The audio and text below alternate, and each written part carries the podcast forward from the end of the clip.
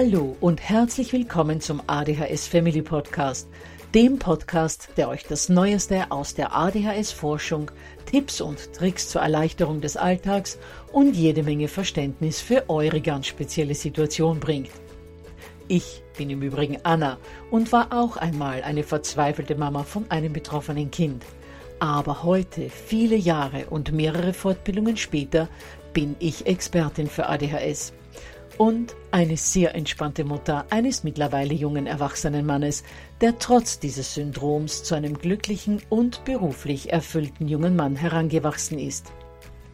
Ich möchte euch mit diesem Podcast genau dort zur Seite stehen, wo auch ich vor vielen Jahren Hilfe gebraucht hätte. Denn ich wünsche mir nichts mehr, als dass es euch auch gelingt, euer Kind in ein glückliches und erfolgreiches Erwachsenenleben zu begleiten. Bevor es aber mit der Episode losgeht, lasst mich noch auf zwei Dinge hinweisen. Punkt 1. Ich spreche in meinem Podcast immer nur von ADHS, weil das in der Fachwelt so üblich ist. Gemeint ist damit aber auch immer die verträumte Variante der ADS. Und Punkt 2.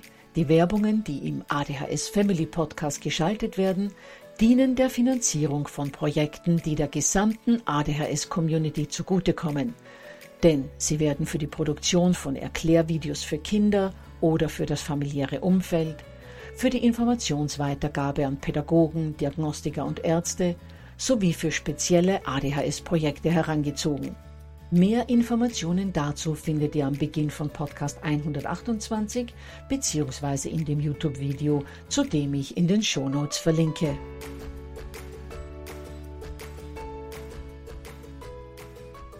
Ja, ihr Lieben, heute geht es um ein Thema, das die Gemüter fast genauso in Wallungen bringt wie das der Medikamente. Und das ist gar nicht überraschend, denn immer wieder fragen mich Eltern, kann ich meinem Kind nicht auch Bachblüten oder Schüsslersalze geben? Oder kann ich eventuell diese neue Bewegungstherapie machen, die so super helfen soll? Oder kann ich meinem Junior oder meiner Prinzessin nicht auch was Homöopathisches geben? Oder Vitamine oder Omega-3-Fettsäuren statt der Medikamente? All das sind Fragen, die ich immer wieder zu hören bekomme oder auch auf sozialen Plattformen lese. Denn es ist klar, dass sich viele Eltern Möglichkeiten wünschen würden, ihren Kindern Medikamente zu ersparen. Zu viel Beängstigendes hat man da schon gehört. Für die, die ähnlich denken und die die fünf Episoden zu den Medikamenten nicht kennen, bitte hört euch unbedingt die Folgen 1 bis 4 an, das sind im Übrigen fünf Episoden, weil es 3a und 3b gibt. Ich verlinke dazu in den Show Notes. Und für die, die die Medikamenten-Podcast-Serie bereits gehört haben, wird aber klar sein, wo an dieser Frage, diesem kann ich nicht all das statt der Medikamente tun, das Problem liegt. Das Hauptproblem liegt in dem kleinen Wörtchen statt. Denn das, was die meisten Eltern wirklich wissen wollen, ist, ob alternative Mittel tatsächlich eine Alternative zu ADHS-Medikation sind. Ob sie also tatsächlich anstatt von Medikamenten genommen werden können. Und genau diese Frage werden wir heute zu klären versuchen. Aber bevor wir jetzt auf Homöopathie, Nahrungsergänzungsmittel und ähnliches eingehen, das Wichtigste gleich mal vorweg für diejenigen, die nicht bis zum Schluss dabei bleiben können. Ich habe nämlich Angst, ihr müsst dann vielleicht aus dem Auto oder dem Bus aussteigen oder seid mit dem Putzen fertig und hört diesen wichtigsten aller Punkte nicht mehr. Homöopathie und Co. sollen keine Alternative, sondern wenn überhaupt eine Ergänzung zu anerkannten Therapien sein. Nochmal für all jene, die gerade beim Multitasking sind. Alternative Heilmittel sollen keine Alternative zu Medikamenten, zu Verhaltenstherapien etc. sein, sollten also nicht anstatt von anderen Therapien gemacht werden, sondern sollten bestenfalls eine Ergänzung, ein Zusatz sein. Wie gesagt, später komme ich da noch ausführlicher drauf zu sprechen, aber ich musste diesen wichtigen, wichtigen Punkt sicherheitshalber gleich mal loswerden. Gut, dann legen wir los. Und zwar möchte ich euch gleich mal meine eigene Einstellung zu alternativen Heilmethoden mitgeben, damit ihr wisst, dass ich bei diesem Thema, wie auch bei dem Thema Medikamente, eine vollkommen neutrale Haltung habe.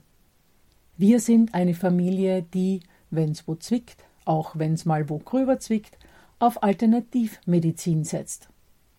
Wir verwenden homöopathische Globuli, Schüsslersalze, Bachblüten, gehen zur Kraniosakraltherapie, zum Energetiker, zum Kinesiologen.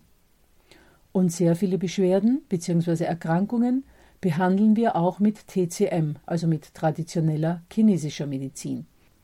Diese Methoden haben ein riesiges Potenzial und vor allem lassen sich damit meist tolle Erfolge erzielen, die auch anhalten.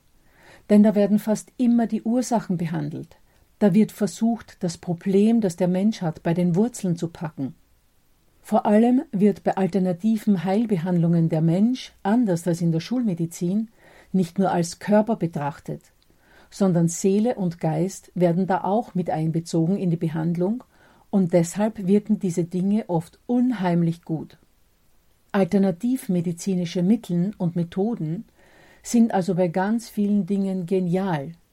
Und wer ihnen ihre Berechtigung absprechen möchte, hat sich, und hier habe ich sehr klare Worte, damit noch nicht wirklich auseinandergesetzt.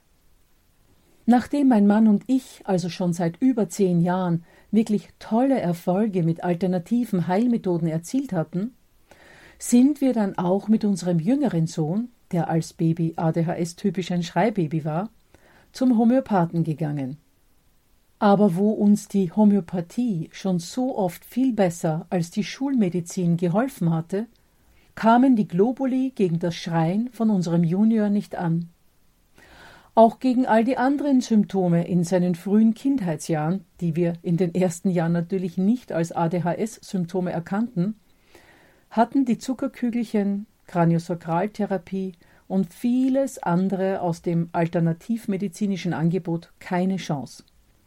Unser Sohn blieb der kleine Wirbelwind, der er nun mal war, stolperte in seiner Schusseligkeit über seine eigenen Beine oder die Legoburg des älteren Bruders, verletzte sich in seiner Ungestümheit in einer Tour, hatte eine sehr niedrige Frustrationstoleranz, bekam die meiste Zeit weder unsere Rufe mit seinem Namen noch die Familienregeln mit und trieb seinen Bruder und uns als Eltern oft an den Rand der Verzweiflung. Aber auch er selbst litt an seinen vielen Missgeschicken. Das war nicht zu übersehen.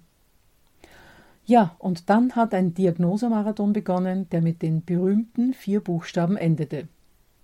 Und danach folgten Therapien, aber richtige in Anführungsstrichen Therapien. Denn dass alles Alternativmedizinische nichts half, das hatten wir ja schon erkannt. Soweit also unsere persönlichen Erfahrungen mit alternativen Mitteln bei der Behandlung von ADHS. Das vorausgeschickt, lasst uns einen Blick auf die bekanntesten alternativen Mittel werfen, vor allem auch auf die, die in der ADHS-Szene am häufigsten diskutiert werden. Da haben wir zunächst mal die Mittel, die der Laie als Naturheilmittel bezeichnet. Homöopathie, Bachblüten, Schüsslersalze, Heilpflanzen etc. Außerdem sind da noch die traditionelle chinesische Medizin, Akupunktur, Akupressur und auch Kinesiologie. Und schließlich versuchen auch viele Betroffene bzw. Eltern von betroffenen Kindern über diverse Nahrungsergänzungsmittel zu erreichen, dass sich die Symptome bei ihren Kindern bessern. Und, Anna, helfen all die Dinge bei niemandem etwas oder war das nur bei euch so? Was sagt denn die Wissenschaft dazu? Nun, die schlechte Nachricht schon mal vorweg. In der Wissenschaft ist man sich zu all diesen Alternativen nicht wirklich einig. Denn im Großteil der wenigen Studien, die da durchgeführt worden sind, haben sich kaum oder jedenfalls keine großartigen Verbesserungen bei den Kindern gezeigt. Allerdings, und das muss man schon auch sagen, haben die Anbieter von alternativen Heilmethoden bzw. die Produzenten von alternativen Produkten natürlich nicht die Finanzkraft wie milliardenschwere Pharmakonzerne, die sie brauchen würden, um Studien durchführen zu können, die dann möglicherweise eindeutigere Ergebnisse bringen würden. Ich lehne mich jetzt aber mal bewusst aus dem Fenster und gebe Folgendes zu bedenken Studien hin oder her. All diese Dinge können natürlich helfen, Symptomen wie Konzentrationsmangel, innerer Unruhe oder Schlafstörungen die Spitzen zu nehmen. Aber wie sollen dann ein paar Globuli, Tropfen oder Vitamine in den falsch laufenden Gehirnstoffwechsel eines Menschen eingreifen? Wie sollen sie einen zerstörten Selbstwert wieder aufbauen? Wie sollen sie Kinder dabei unterstützen, ihr Handeln besser zu planen, sich an Vorgaben und Regeln zu halten, nicht wegen jeder Kleinigkeit zu explodieren, nicht mehr zu träumen, störende Geräusche einfach auszublenden und so weiter und so fort. Es erzählen mir zwar immer wieder Eltern in persönlichen Gesprächen oder auf sozialen Plattformen, dass Nahrungsergänzungsmittel, ätherische Öle etc. bei ihrem Kind helfen würden. Aber diese, sagen wir mal, subjektiv wahrgenommenen Fortschritte könnten ja auch darauf zurückzuführen sein, dass sich Besserungen bei Krankheiten oder Problemen oft schon alleine dadurch einstellen, dass die Eltern ihr Kind intensiver beobachten, es fragen, wie es ihm geht, wie sein Tag war, sich also insgesamt mehr mit ihrem Kind beschäftigen. Und das tut dem Kind gut und führt vermutlich auch zur Entspannung des Familienklimas. Und dann nimmt man das subjektiv natürlich als Verbesserung wahr. Außerdem gibt es natürlich immer wieder so etwas wie einen Placebo-Effekt. Deshalb möchte ich euch zu dem Thema möglicher Placebo-Effekt ein Beispiel aus unserem eigenen Leben geben. Unser Junior hat vor drei Jahren seine Berufsausbildung begonnen, nachdem wir ihm geraten hatten, mit dem Gymnasium aufzuhören. Da würde er nur kaputt gehen. Dazu erzähle ich euch dann in einer anderen Episode mehr. Jedenfalls fand dann am Ende des ersten Ausbildungsjahres der erste Berufsschulblock statt. Zehn Wochen Lernen auf höchstem Niveau. Und das für einen Jugendlichen mit ADHS, der null Bock auf Auswendiglernen hat. Aber er wollte die Ausbildung, das war seine Wahl, und es war eine sehr anspruchsvolle Ausbildung, aber trotzdem wollte er das auf sich nehmen. Weil er aber befürchtet hat, sich diese hunderten lateinischen Ausdrücke nicht zu merken und eventuell überhaupt mit dem ganzen Stoff dieser wirklich fordernden Ausbildung überfordert zu sein, hatte er mich gebeten, in der Apotheke einen ADHS-Vitaminkomplex und Omega-3-Fettsäuren zu besorgen, damit er diesen Lernmarathon schafft. Ich habe gesagt, okay, besorge ich dir, schauen wir mal, ob das was bringt, aber bitte erwarte dir keine Wunder. Gut, der Berufsschulblock hat begonnen, unser Kind hat sich richtig reingefuchst, hat gelernt, was das Zeug hält, ist am Wochenende kaum auf Partys gegangen, eine Klassenarbeit nach der anderen wurde absolviert, fast täglich Referate, Tests, Prüfungen. Und dann war es endlich da, das Zeugnis. Nun sag schon, höre ich euch jetzt denken, haben die Mittel geholfen? Tja, wo soll ich bei der Beantwortung der Frage beginnen? Also mal zum Zeugnis. Alles Einsen außer in Religion, wo er mit der Lehrkraft nicht warm werden konnte. Na bitte, werden jetzt viele denken, da haben wir ja die Antwort. Die Vitamine und die Omega-3-Fettsäuren haben geholfen. Nun, ich habe da so meine Zweifel, denn nur zwei Dinge in der ganzen Geschichte miteinander zu vergleichen, wäre zu kurz gegriffen. Man muss meiner Meinung nach nämlich auch noch Folgendes mit berücksichtigen. Erstens musste unser Junior außer für Wirtschaft, Deutsch und Englisch nur Dinge lernen, die in sein Interessensgebiet fallen Sport und der menschliche Körper. Zweitens war er ein Jahr älter geworden. Und wenn man mit Kindern bzw. Jugendlichen immer wieder die Aufmerksamkeit bzw. die Konzentration trainiert, verbessern sich diese von Monat zu Monat, von Jahr zu Jahr. Drittens, er wollte unbedingt ein gutes Zeugnis bekommen, er war also hoch motiviert zu lernen. Viertens, er war schon ein Jahr lang nicht mehr in diesem für ihn so belastenden, seine Seele vergiftenden schulischen Umfeld gewesen, in dem er mit jedem Jahr mehr Misserfolge erfahren hatte. Er hatte also ein Jahr Zeit gehabt, etwas von dem verlorenen Selbstwert im Hinblick auf sein Lernvermögen zurückzugewinnen und auch im Hinblick auf vieles andere. Und fünftens, er selbst glaubte an die Wirkung der Mittel. Zumindest so lange, bis er mich im Jahr darauf beim nächsten Berufsschulblock mit zehn Wochen gebeten hat, die Vitamine wieder zu besorgen.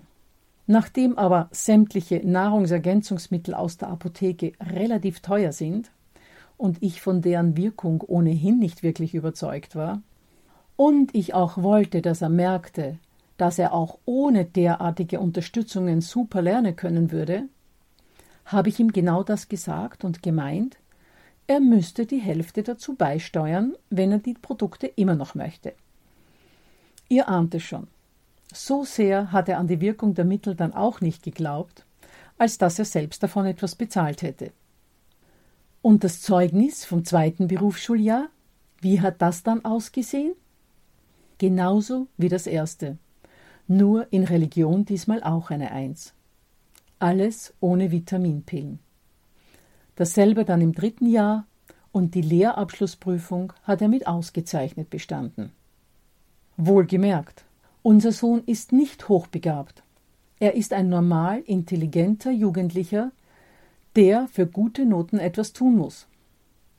Zweitens ist unser Sohn natürlich nur ein Beispiel von Millionen. Jedes Kind ist anders. Darüber haben wir ja schon ausführlich in Podcast 3b gesprochen. Und drittens kann bei Kindern, denen wirklich massiv irgendwelche Vitamine oder Mineralstoffe fehlen, der Vorher-Nachher-Unterschied natürlich viel größer sein. Daher lasst mich euch noch ein paar Überlegungen mitgeben, die breitere Gültigkeit haben. Prinzipiell ist gegen eine Unterstützung von Körper und Gehirn in Form von Globuli, Naturheilmittel, Vitaminen und Zusatzstoffen nichts einzuwenden, wirklich nicht. Jedoch sollte einiges beachtet und bedacht werden. Punkt 1. Egal, welche Ergänzung ihr eurem Kind gebt oder auch selbst nehmt. Besprecht das mit einem Arzt oder einem Ernährungsberater oder lasst euch zumindest in der Apotheke gut beraten. In unserer Apotheke machen die sehr ausführliche Beratungsgespräche. Ob andere Apotheken auch so kundenfreundlich sind, weiß ich natürlich nicht. Jedenfalls kann ein zu viel an fettlöslichen Vitaminen zu sogenannten Avitaminosen führen. Und das ist teilweise gar nicht ohne.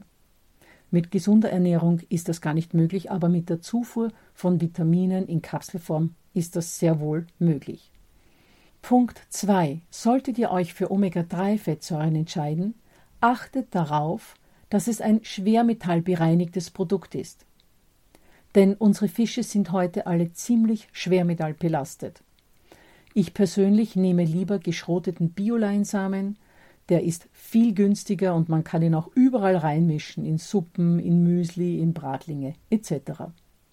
Drittens, ihr solltet euch bewusst sein, dass all diese Therapien und Mittel relativ viel kosten. Natürlich ist man bereit, für sein Kind jeden Betrag auszugeben, wenn es etwas hilft. Aber, wie bereits erwähnt, großartige Verbesserungen sind im Hinblick auf sämtliche ADHS-Symptome nicht zu erwarten, weil die Ursachen der ADHS damit nicht ausgeschaltet werden können. Ja, schon klar, nichts kann die Ursachen zum Verschwinden bringen.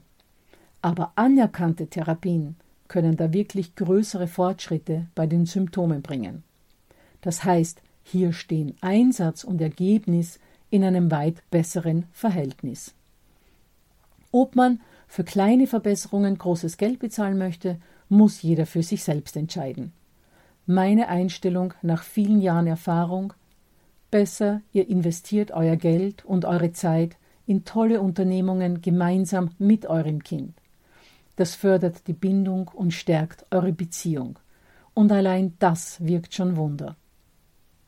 Und schließlich, wer meint, durch den Einsatz alternativmedizinischer Verfahren oder Produkte bei seinem Kind deutliche Verbesserungen wahrgenommen zu haben, der sollte sich auch überlegen, was sich ansonsten noch geändert hat, das die Fortschritte ausgelöst haben könnte. Wie beim Beispiel von unserem Sohn mit der Berufsschule kann es bei euch auch verschiedene Faktoren gegeben haben, die möglicherweise viel mehr zu den Verbesserungen beigetragen haben als die Mittel oder die Maßnahme selbst. Und jetzt nochmal, warum alternative Methoden und Produkte keine Alternative, sondern nur eine Ergänzung sein sollten. Wie gesagt, viele Eltern schrecken davor zurück, ihrem Kind Medikamente wie Ritalin zu geben.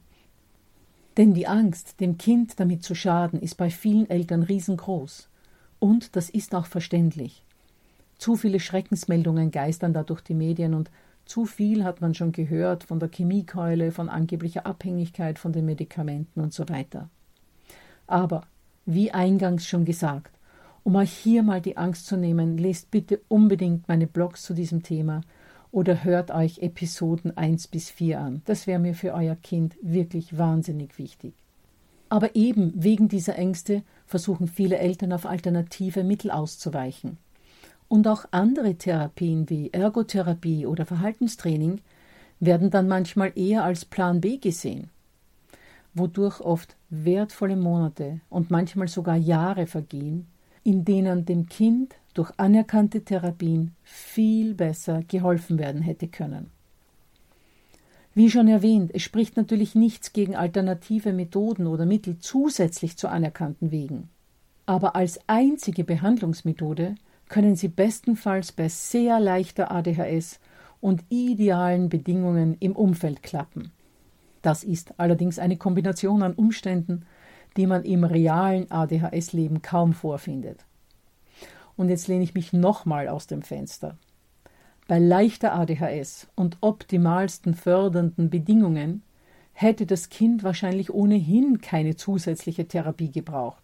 Weder Ritalin noch Verhaltenstherapie, aber auch eben keine speziellen Öle, Nahrungsergänzungsmittel oder irgendetwas anderes aus der alternativen Palette. Mein Fazit zum Thema alternative Therapien bei ADHS lautet daher Erstens. Alternative Behandlungsmöglichkeiten bei ADHS sollten keine Alternative, sondern eine Ergänzung sein. Zu denken, alternative Methoden könnten klassische Therapien ersetzen, kann zu wirklich bösen Folgen für euer Kind führen. Bitte seid hier wirklich offen für diesen wichtigen Hinweis. Zweitens.